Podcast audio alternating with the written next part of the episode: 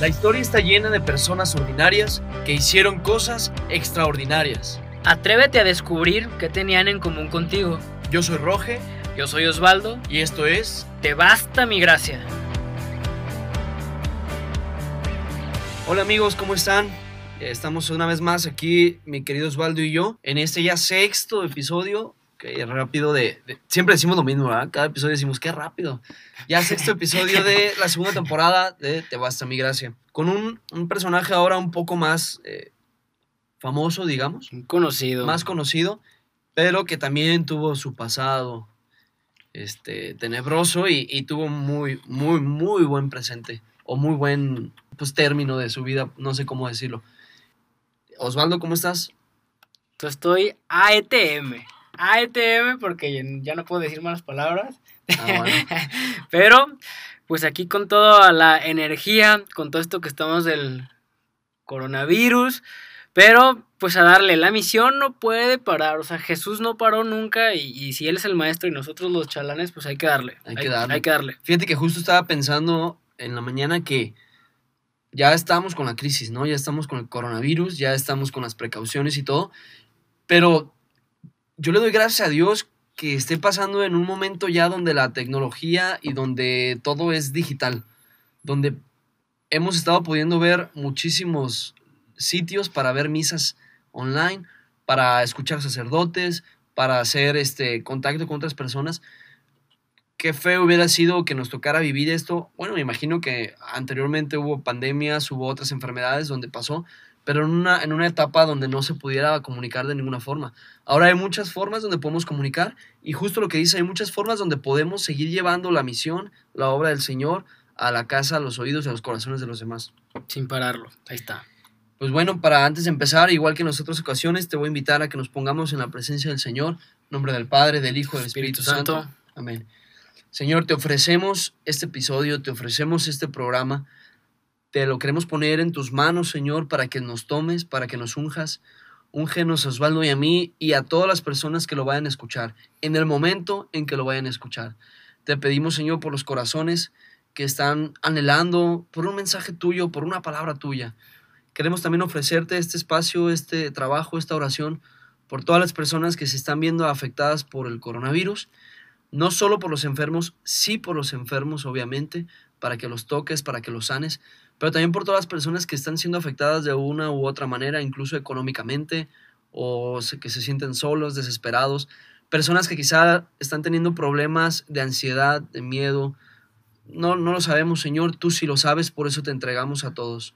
Te ponemos en tus manos también a todos los sacerdotes religiosos y religiosas que han muerto en Europa por eh, seguir sirviéndote, por ayudar a las personas con, con, con esta enfermedad. Te pedimos que los recibas, Señor, como mártires de la sociedad y por todas las personas que no están teniendo un- una muerte o una sepultura cristiana. También te pedimos por, por esas almas, Señor, para que tú en tu infinita misericordia puedas recibirlas. Pues bueno, Señor, no nos persinamos porque seguimos en tu presencia y ahora quiero que sigamos el programa así, en el mismo ambiente que estamos empezando de oración.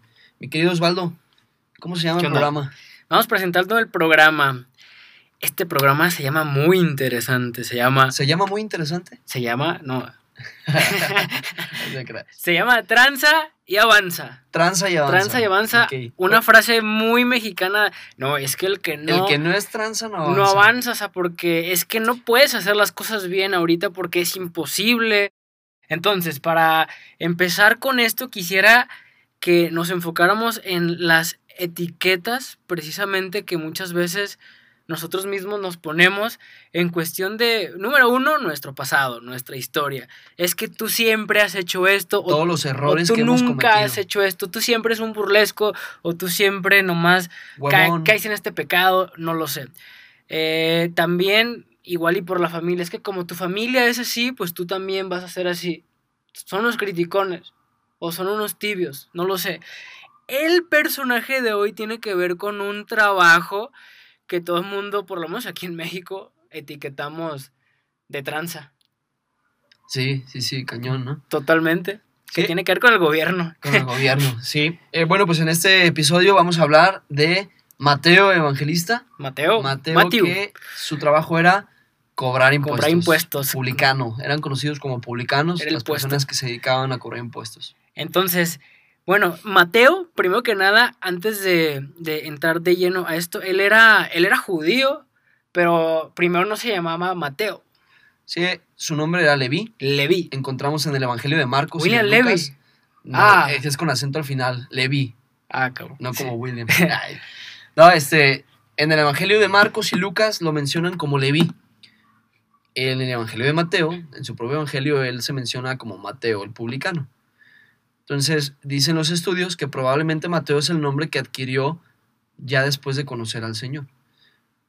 O sea, lo cual me hace lógica, porque si él escribe el Evangelio, pues se va a nombrar como el nombre que, es después de conocer al Señor, como un hombre nuevo, con un nombre nuevo.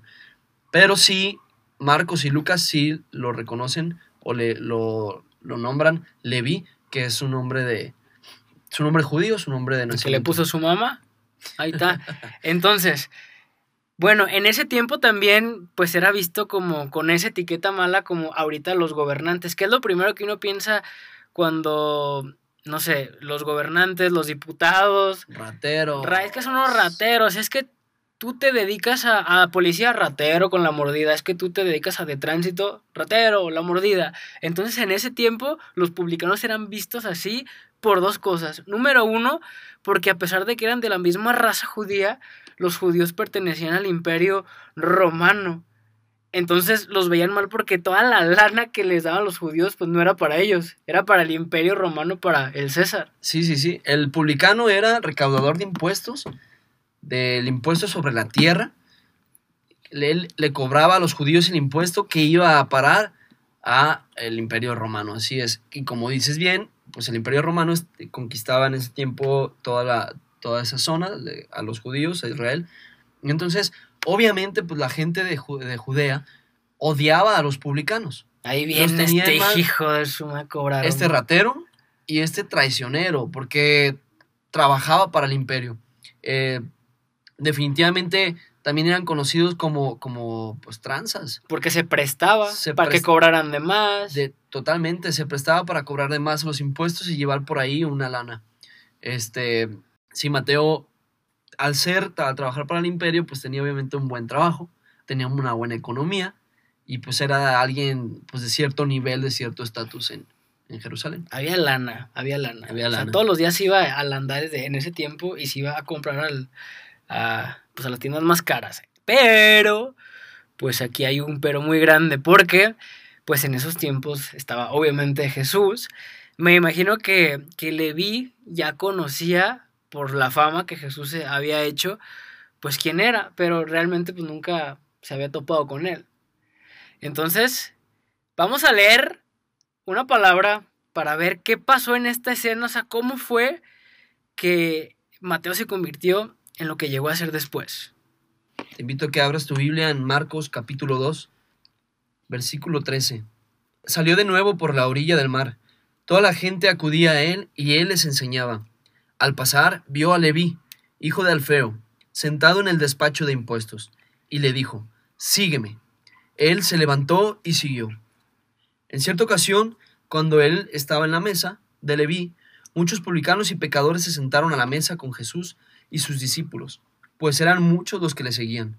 Al ver los escribas de los fariseos, que comía con los pecadores y publicanos, le dijeron a sus discípulos, ¿es que come con los publicanos y pecadores? Al oír esto Jesús les dijo, no necesitan médico los que están fuertes, sino los que están mal. No he venido a llamar a justos, sino a pecadores. Palabra del Señor. Gloria a ti, Señor Jesús. Bárbaro. parece que dice Leví, hijo del feo. Ah, Alfeo. Alfeo. Ah, no, sí es Alfeo. Alfeo, Alfeo. Alfeo. A-L. Alfeo, A-L-F-E-O. Ok, ok, Alfeo. Entonces, está muy interesante esta cita, está buenaza, temazo, temazo, y vamos a dividirla en dos. Primero que nada, el llamado. El llamado. O sea, él está sentadito, haciendo lo que le corresponde. Hoy me voy a robar tanto, hoy qué le voy a hacer. y de repente llega Jesús. O sea, yo me imagino con qué autoridad se lo dijo que no se la pensó dos veces. Ven y sígueme. ¡pum! Hecho, o sea, aquí en, Marcos, el Evangelio aparece, el, este relato aparece en Mateo, Marcos y Lucas. Y el que leímos ahorita fue en Marcos. En Marcos solamente le dice, sígueme. O sea, más contundente aún, más fuerte todavía, como mencionas, en una sola palabra, sígueme. Tú dices, ¿cómo se lo habrá dicho? Quiero imaginarme la cara de Jesús para que con una sola palabra le haya dicho, le haya hecho caso. La mirada que le ha de haber echado. O sea, ¿qué contenía toda esa palabra? Deja de estarte haciendo menso, deja de estar haciendo lo que estás haciendo y sígueme.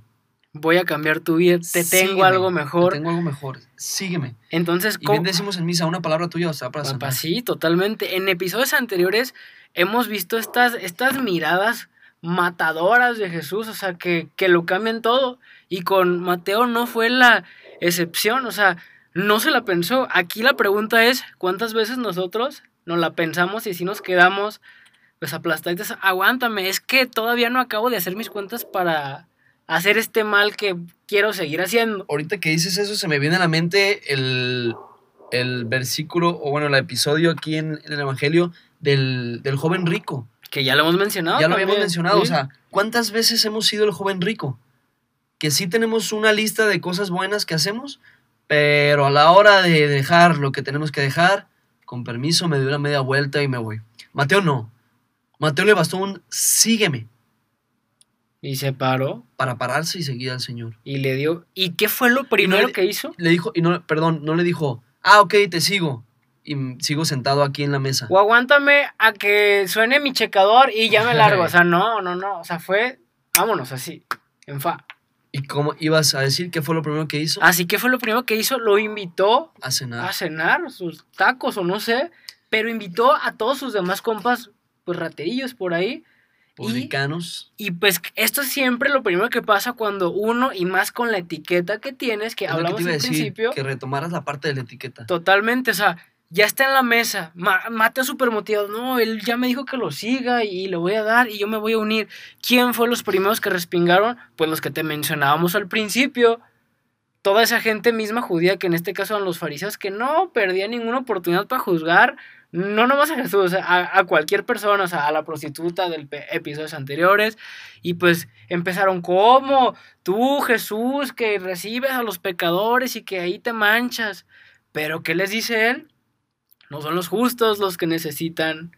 Si no son los fuertes los que necesitan médicos, sino los que están mal. Los que están mal. Y, y es, ya, como dices, ya lo hemos platicado anteriormente. Híjole, estamos rodeados de fariseos por todos lados. Y también nosotros hemos sido fariseos en algún momento. O sea, cada uno de nosotros. Me encantó el concepto de las etiquetas con el que iniciaste, porque nosotros, como seres humanos, tenemos ese defecto de etiquetar a las personas. Y a nosotros mismos. O sea, no podemos ver que una persona que nosotros le conocemos el pasado esté haciendo ahora bien, porque luego, luego empezamos a decir, Ay, si yo le conozco a este todo lo que hizo, si yo sé dónde andaba, con quién andaba, pa, pa, pa, pa. O no es verdad. O no es, es un hipócrita. Exacto, es un hipócrita porque yo sé que este hacía esto. O nosotros mismos, ¿no? Como dices, ¿cómo me voy a poner ahora a predicar? ¿Cómo me voy a poner a orar? ¿Cómo me voy a poner hacer un podcast sobre Jesús si yo antes era así, decía esto, pensaba esto, esto y eso? O en esa lucha puedes estar cayendo, que también pues no se trata, o sea, nadie es perfecto. Y esas etiquetas nos desmotivan para seguir avanzando, nos desmotivan para levantarnos. Pero a Jesús, perdóname por lo que voy a decir, pero a Jesús le valen madre las etiquetas. Claro, totalmente. A Jesús no le importan las etiquetas que alguien haya puesto en tu vida, o que tú mismo te hayas puesto, o que un familiar, que un amigo, que una persona de tu grupo, de tu comunidad haya puesto en tu vida. Jesús corta, rompe las etiquetas. Porque Jesús te ama, te busca y solamente te dice, sígueme. Oye Jesús, pero fíjate que yo era así, así, eso. Sígueme. Oye, Jesús sabía perfectamente quién era Mateo porque lo estaba viendo, dice la palabra de Dios. Lo encontró sentado en la mesa de los impuestos. No dice lo encontró orando, lo encontró en la sinagoga, lo encontró haciendo una obra buena. No. En la mera lo Lo encontró con las manos en la masa. Así como decimos, como dice el dicho, lo encontró sentado en la mesa de los impuestos y ahí le dijo, sígueme. De aquí de donde estás, te quiero levantar. Entonces, uno no necesita ya justificarse por nada con Jesús. Jesús sabe quiénes somos, sabe qué hemos hecho. y le valen las etiquetas. Yo quisiera que nos preguntáramos qué opinión nos interesa más o qué etiqueta, la que nos ha puesto la gente o la que nos va a poner Jesús. Jesús le quita la etiqueta, para empezar de su nombre normal, Levi, y le pone Mateo. Y según estaba leyendo, creo que Mateo es regalo de Dios o algo así. Como Pedro, o sea, Cefas, piedra fragilita, pues no sé, y... Simón. Y, digo Simón, digo, y ahora a Pedro. Simón y luego era Pedro, o sea, no nomás te cambia el nombre superficialmente, es todo tu ser en esa conversión. Sí, te hace un nombre nuevo. Pero empieza por ese llamado. Así es. Que está en nosotros pararnos igual que él. Y de ahí, ¿qué pasó? Pues no, no nomás, o sea, él se hizo apóstol. Era de los doce, o sea, anduvo. Era uno de los doce. Un privilegiado, o sea, anduvo, le tocó todo, pues. Todos, a todas las paradas de muertos, o sea, todas las, todos los milagros. sí, o sea, todo, todo, o sea, el Pentecostés, o sea, él lo vivió todo. Y obviamente, como buen apóstol y enviado, pues después de que Jesús muere y resucita, pues le dio y empezó a predicar y a predicar y a predicar. Y antes de irse de Jerusalén, pues nada más y nada menos escribió nomás un evangelio. Nada más. No más. importancia. Híjole, me quedé pensando en la parte que dices que te quita las etiquetas y te pone otras. Y sí, o sea, Mateo le quitó la etiqueta de ratero, publicano, traicionero, cobrador de impuestos y le puso una etiqueta enorme de apóstol. Y evangelista. Y evangelista. Eh, el Evangelio de Mateo es el primer Evangelio que encontramos en la Biblia. En los estudios se habla que es el primer Evangelio o el que ordenó los primeros, el Logos, la palabra de Dios, el primero que ordenó Logos, y ya después de ahí eh, Marcos y Lucas comenzaron a tomar de, de, entre el Mateo y otras fuentes por ahí que hay en la tradición. Pero es que grueso, o sea, Mateo pudo haber dicho, no soy nadie, soy un ratero, ¿con qué cara sigo a Jesús? No soy digno. No soy digno. Todavía lo invita a cenar. Y todavía ahí en su casa, en la cena, dicen los fariseos, ¿acaso come con publicanos y pecadores? Ahí yo creo que Mateo también pudo haberse agüitado y pudo haber dicho, chin, sí es cierto. O sea, ¿quién soy yo? O sea, ¿qué, estaba pensando? No, no puedo seguir con esta farsa, no. Si alguien en un momento te ha dicho, ¿Quién eres tú para decir eso, para hacer ese proyecto, para predicar, para hablar de Dios? Para...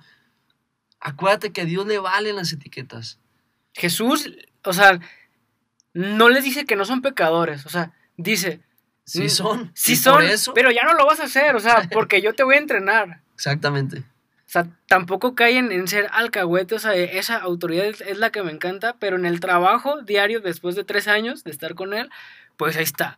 Entonces, Mateo dicen evangelios apócrifos que acabó hasta en Egipto predicando.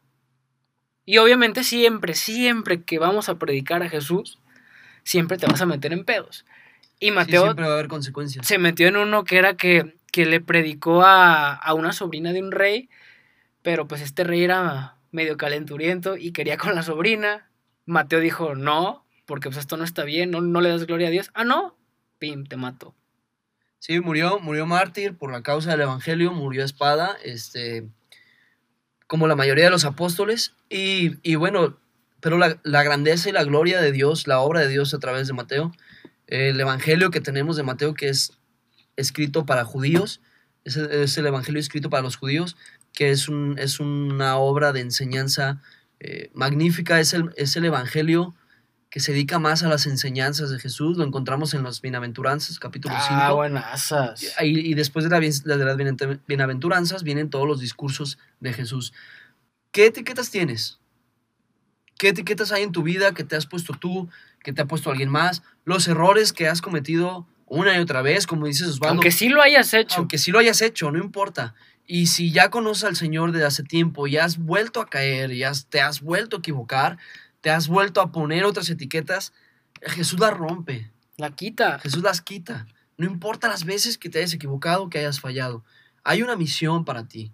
Jesús, te lo hemos dicho otras veces, Jesús tiene una misión para ti. Y no va a haber nada ni nadie, excepto tu voluntad, que puede impedirlo. Exactamente. O sea, Jesús está ahí para arrancarte la etiqueta.